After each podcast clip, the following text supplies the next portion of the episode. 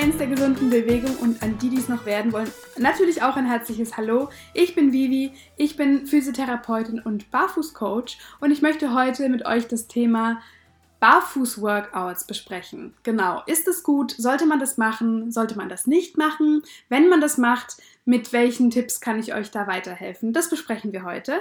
Und ja, ihr habt jetzt gerade die Ehre, die ersten Menschen zu sein, die meine Stimme hören heute.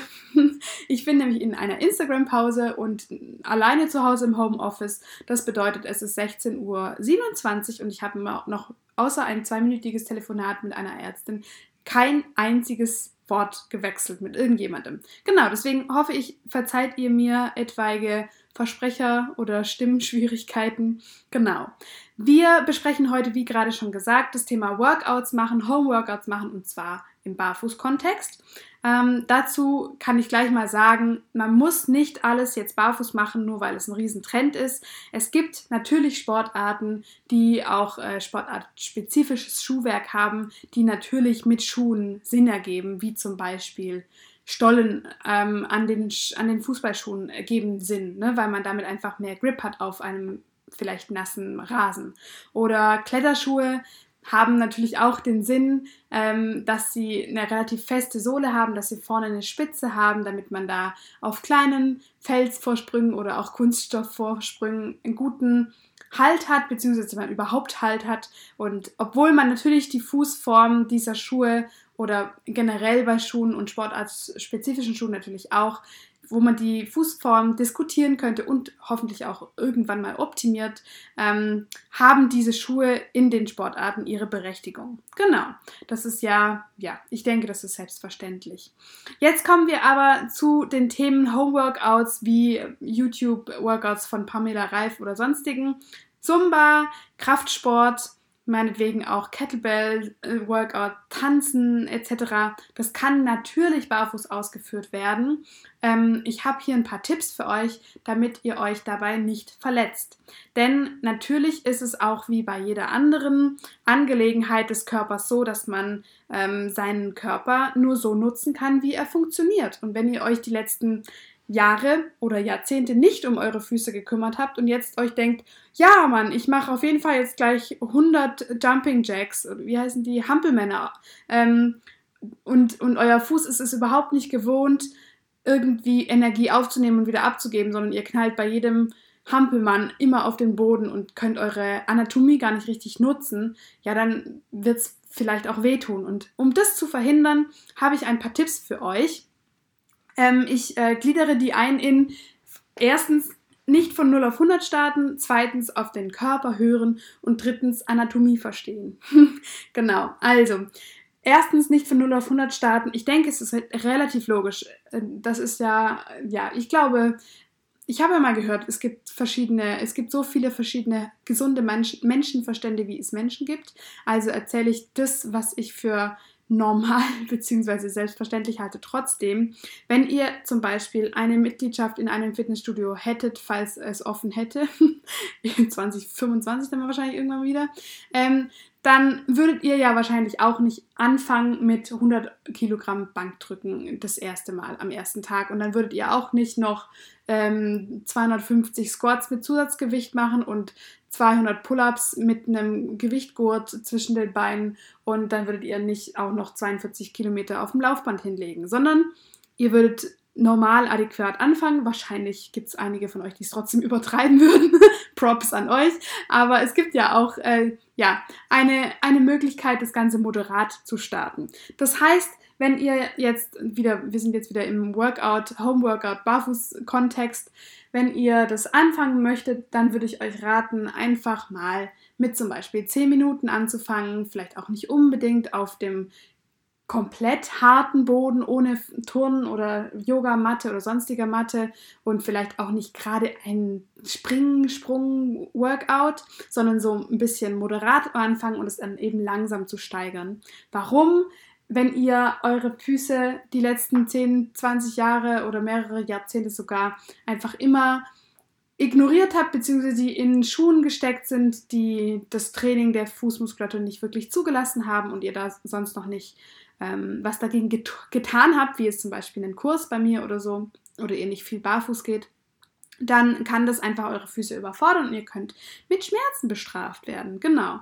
Und der zweite Punkt, auf den Körper hören, ist eigentlich auch ganz logisch. Das heißt, wenn ihr während des Workouts schon merkt, boah, meine Füße brennen so richtig, so zum Beispiel hier in der, ähm, im Längsgewölbe an der Innenseite des Fußes oder ihr merkt, boah, vorne ähm, im, im Vorfußbereich, da auf der Höhe der zweiten, dritten äh, Zehe, da ist schon richtig schmerzhaft oder so, wir sagen äh, druckdolent, das bedeutet einfach, wenn ähm, der Druck quasi den Schmerz auslöst, dann ist das ein Zeichen dafür, dass ihr ruhig was anderes machen könnt, vielleicht ähm, die Schuhe wieder anziehen oder ja, äh, eine dickere Matte oder das Workout einfach wechseln oder pausieren. Genau, das meine ich damit.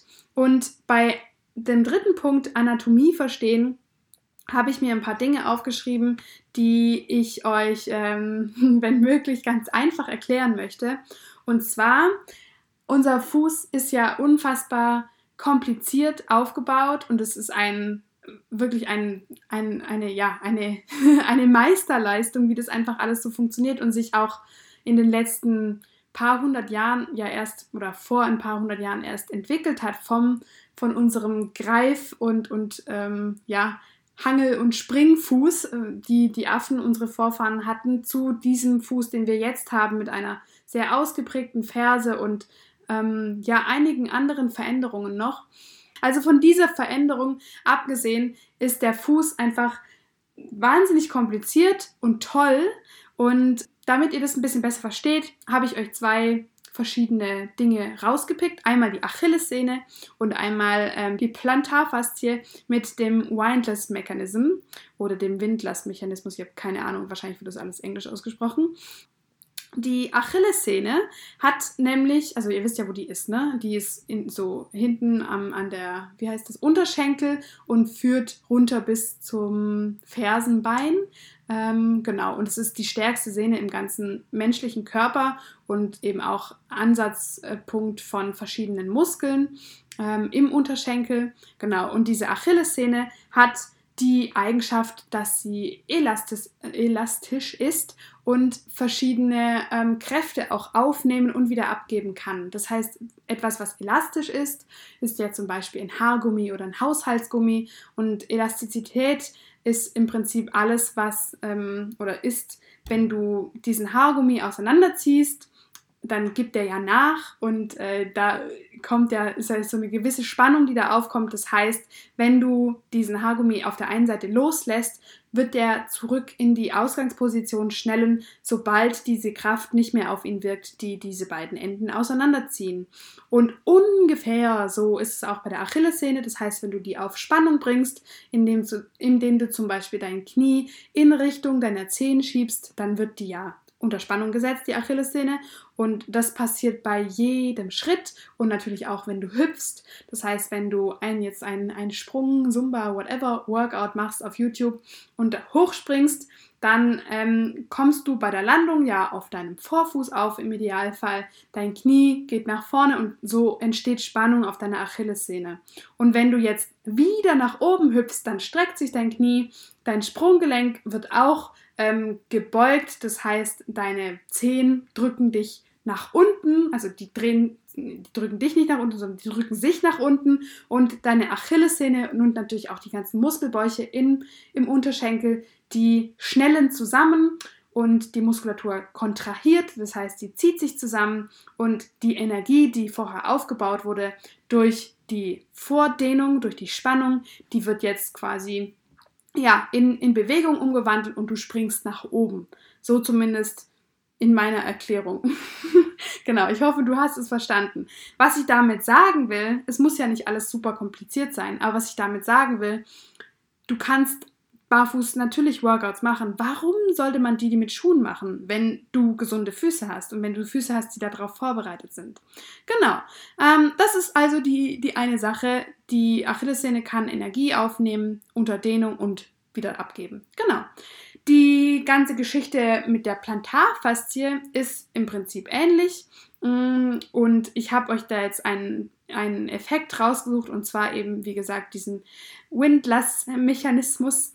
Und ähm, das möchte ich euch erklären. Und zwar, stellt euch vor, ihr habt einen Fuß, ihr seht den von der Innenseite des Fußes und ihr habt ja die Zehen. Ähm, wir nehmen jetzt mal der Einfachheit halber nur den großen Zehen. Der hat zwei Knochen und wird verbunden durch ein Gelenk. Und äh, das ergibt jetzt so mal erstmal den Hallux, also den C, den großen. Und der hat natürlich noch ein Gelenk, der ähm, den C an sich mit dem ersten ähm, Meta verbindet. genau, also mit dem ersten Mittelfußknochen. Und diese Verbindung ist quasi das Gelenk, ähm, wo dieser große Knubbel ist, also euer Fußballen. Ja, genau.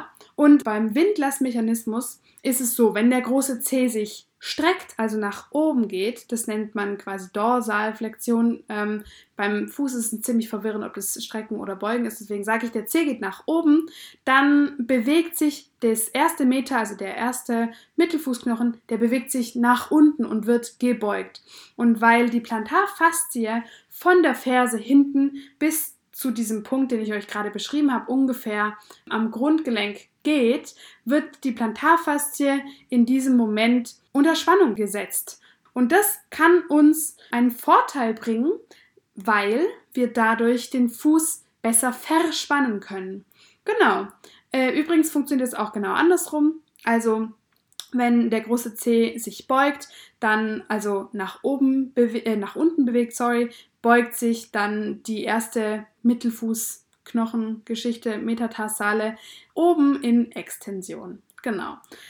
Genau, und das kann natürlich beim Gehen und Hüpfen und Laufen natürlich auch ähm, einen tollen Vorteil bringen, wie ich gerade schon sagte, wenn die große Zehe sich streckt, also zum Beispiel jedes Mal, wenn du abrollst oder wenn du gerade versuchst ähm, zu springen, also abzuspringen, dann führt das zu einer Verstärkung des Längsgewölbes, also des Mittelfußes. Der Mittelfuß wird rigide, das heißt, äh, der wird ein bisschen fester und man kann, also man spricht auch von Torque, äh, das ist eine ähm, Verdrehung im gesamten Fuß und das ist super für die Propulsion, also fürs nach vorne bewegen. Und warum ist es super wichtig, dass das funktioniert und eben nicht von Schuhen eingeschränkt wird?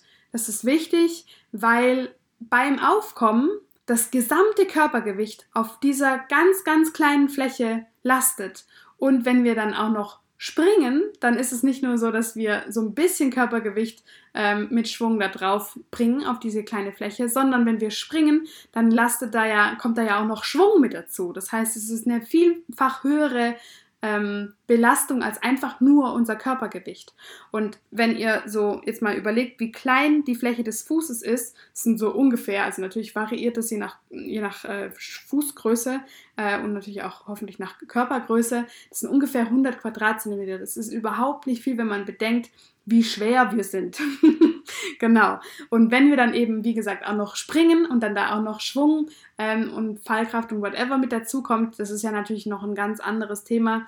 Da ist sehr viel Belastung. Wo ich vorsichtig wäre mit Barfuß-Workouts, mit den ganzen Geschichten, sind ähm, Vorprobleme, Vorerkrankungen, wie zum Beispiel Hallux limitus oder Hallux rigidus. Das merkt ihr daran, wenn euer großer C sich einfach nicht mehr nach oben, auch nicht mehr passiv bewegen lässt sowie ähm, Arthrose im Grundgelenk, beziehungsweise wenn ihr Schmerzen im Vorfuß habt durch einen Spreizfuß, durch einen Hallux valgus, wenn ihr merkt, boah, ähm, da in der Mitte des Vorfußes, da ist vielleicht auch Hornhaut, da tut es mir immer weh, äh, vor allem wenn ich auf harten Boden gehe und so, dann würde ich das vielleicht eher lassen. Ähm, da könntet ihr dann nicht so viel Spaß damit haben.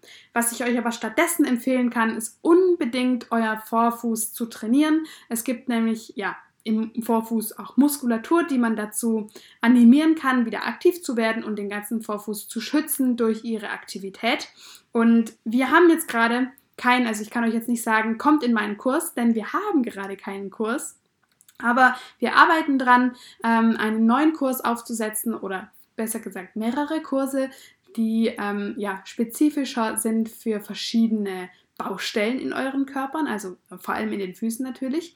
Und wir sind gerade dabei, das alles ähm, ja, auf die Schiene zu bringen, zu filmen und zu drehen und zu schneiden und so weiter. Wenn ihr mehr dazu wissen wollt und mit zu den Ersten gehören wollt, die dafür irgendwelche Infos bekommen und darüber mehr wissen, dann tragt euch sehr, sehr gerne auf meiner Webseite für den Newsletter ein, für unseren sogenannten Barfußbrief. Und da werdet ihr dann informiert. Ich gehe davon aus, dass wir im Juni wieder auf Instagram vertreten sind und dass wir dann auch tatsächlich auf Instagram erzählen können, wie weit wir schon gekommen sind, beziehungsweise also der Plan ist, dass wir natürlich dann schon fertig sind und alles schon äh, ready für euch zu kaufen ist.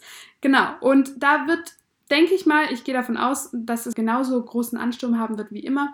Da wird äh, ein großer Ansturm kommen und wenn ihr vorher dabei sein möchtet, dann, wie gesagt, tragt euch sehr gerne auf unserem Barfußbrief ein. Das findet ihr einfach über, die, über den Link in der Beschreibung oder wenn ihr jetzt hier zuhört, dann könnt ihr einfach auf vivibarfuß.com klicken und ähm, euch eintragen. Genau. Ich freue mich, euch dort zu sehen und euch ähm, meine News mitzuteilen. Ich bin schon richtig pumped und richtig gespannt. Ähm, ich bin gerade sehr, sehr inspiriert und habe richtig Freude dran, neue Produkte zu entwickeln und neue Übungen mit reinzubringen und zu evaluieren, was hat in den letzten zweieinhalb Jahren gut geklappt, was kann man noch verbessern. Welche Inhalte möchte ich unbedingt mit dabei haben und so weiter. Also, ich habe ultra Spaß gerade und äh, fühle mich sehr wohl in meiner Rolle als Creatorin für neue Produkte. So seltsam, wie ich das gerade ausgedrückt habe. Ich habe einfach Spaß dran an meiner Arbeit. Genau. Ich wünsche euch noch einen ganz arg wunderschönen Tag oder Abend oder wie auch immer. Ich hoffe, ihr macht ein paar Schritte und ähm, bin gespannt, wann wir uns mal sehen, tatsächlich im echten Leben oder auch online. Äh, wahrscheinlich wird online ein bisschen früher passieren. genau, due to the circumstances.